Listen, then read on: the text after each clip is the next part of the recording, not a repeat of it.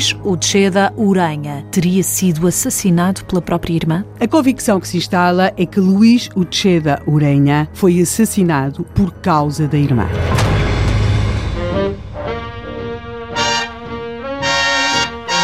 O desaparecimento do empregado bancário.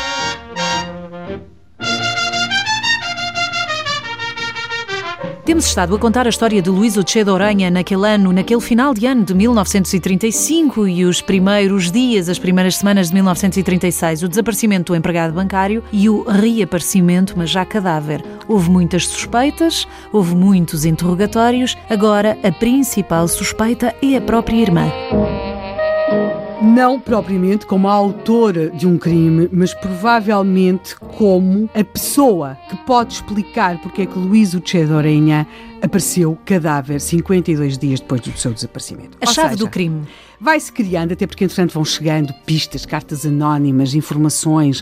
E caso, apontam todas no mesmo o sentido? caso, Não. a dado momento, sim. Ou seja, que vai-se criando a convicção que naquele dia 30 de janeiro, quando sai de casa, Luís Uchedorenha, no percurso que faz até ao banco, terá visto algo que o fez desviar caminho, que o fez pensar que ia ali e já voltava, que terá presenciado uma qualquer situação, que terá sido atraída a, a um determinado local e que, por isso, terá acabado a ser morto provavelmente de forma acidental, casualmente, ou que houve uma qualquer circunstância em que um grupo de pessoas se viu abraços com o corpo daquele homem. Morto, mas não teria sido morto apenas dias mais tarde? terá sido morto dias mais tarde, ou seja, ele morreu dias, morreu certamente mais tarde, porque isso a sua autópsia confirma, não é? Ele esteve há algum tempo, durante o tempo suficiente, para que o seu estômago e os seus intestinos ficassem vazios. os choques. Os tais choques. E, portanto, aquilo que nós temos é que, no início de abril de 1936, Teresa Ucheda Urenha, mãe de Luís Urenha é também detida.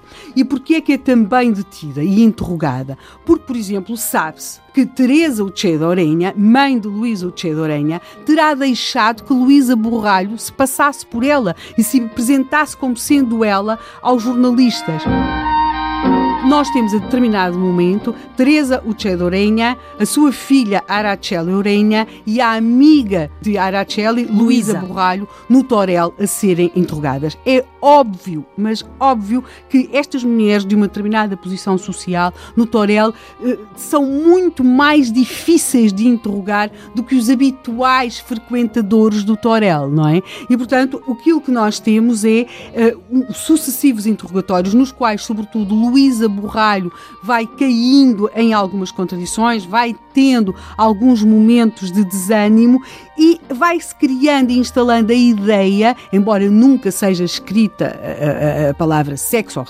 relações de natureza sexual, que Luís Uchedorenha se terá de alguma forma confrontado com a natureza das relações que uniam a sua irmã, a Luísa Borralho.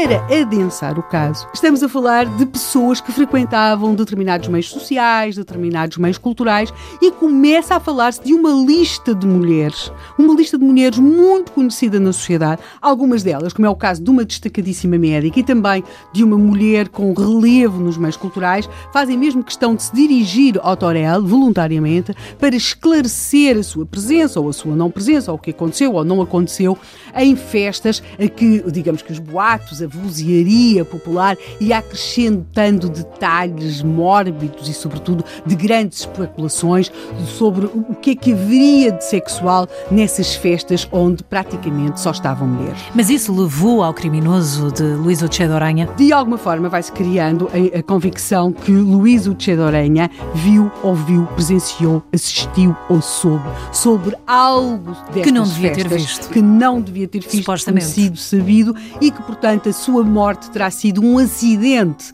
que resultou da necessidade de encobrir algo muito mais forte. Seja como for, a 8 de abril de 1936, Luísa Borralho, Teresa Orenha e Araceli Orenha foram postas em liberdade. O processo de investigação à morte de Luísa Orenha contava nessa data, 8 de abril de 1936, já 1.600 páginas. Desde aí não deixou de crescer o interesse que suscitou. Inspirou romances, artigos, teses e teorias da conspiração. Mas não se resolveu. Não. Descobrir quem e porquê foi morto Luís Uche de Orenha é um enigma que ainda hoje está aí à nossa espera.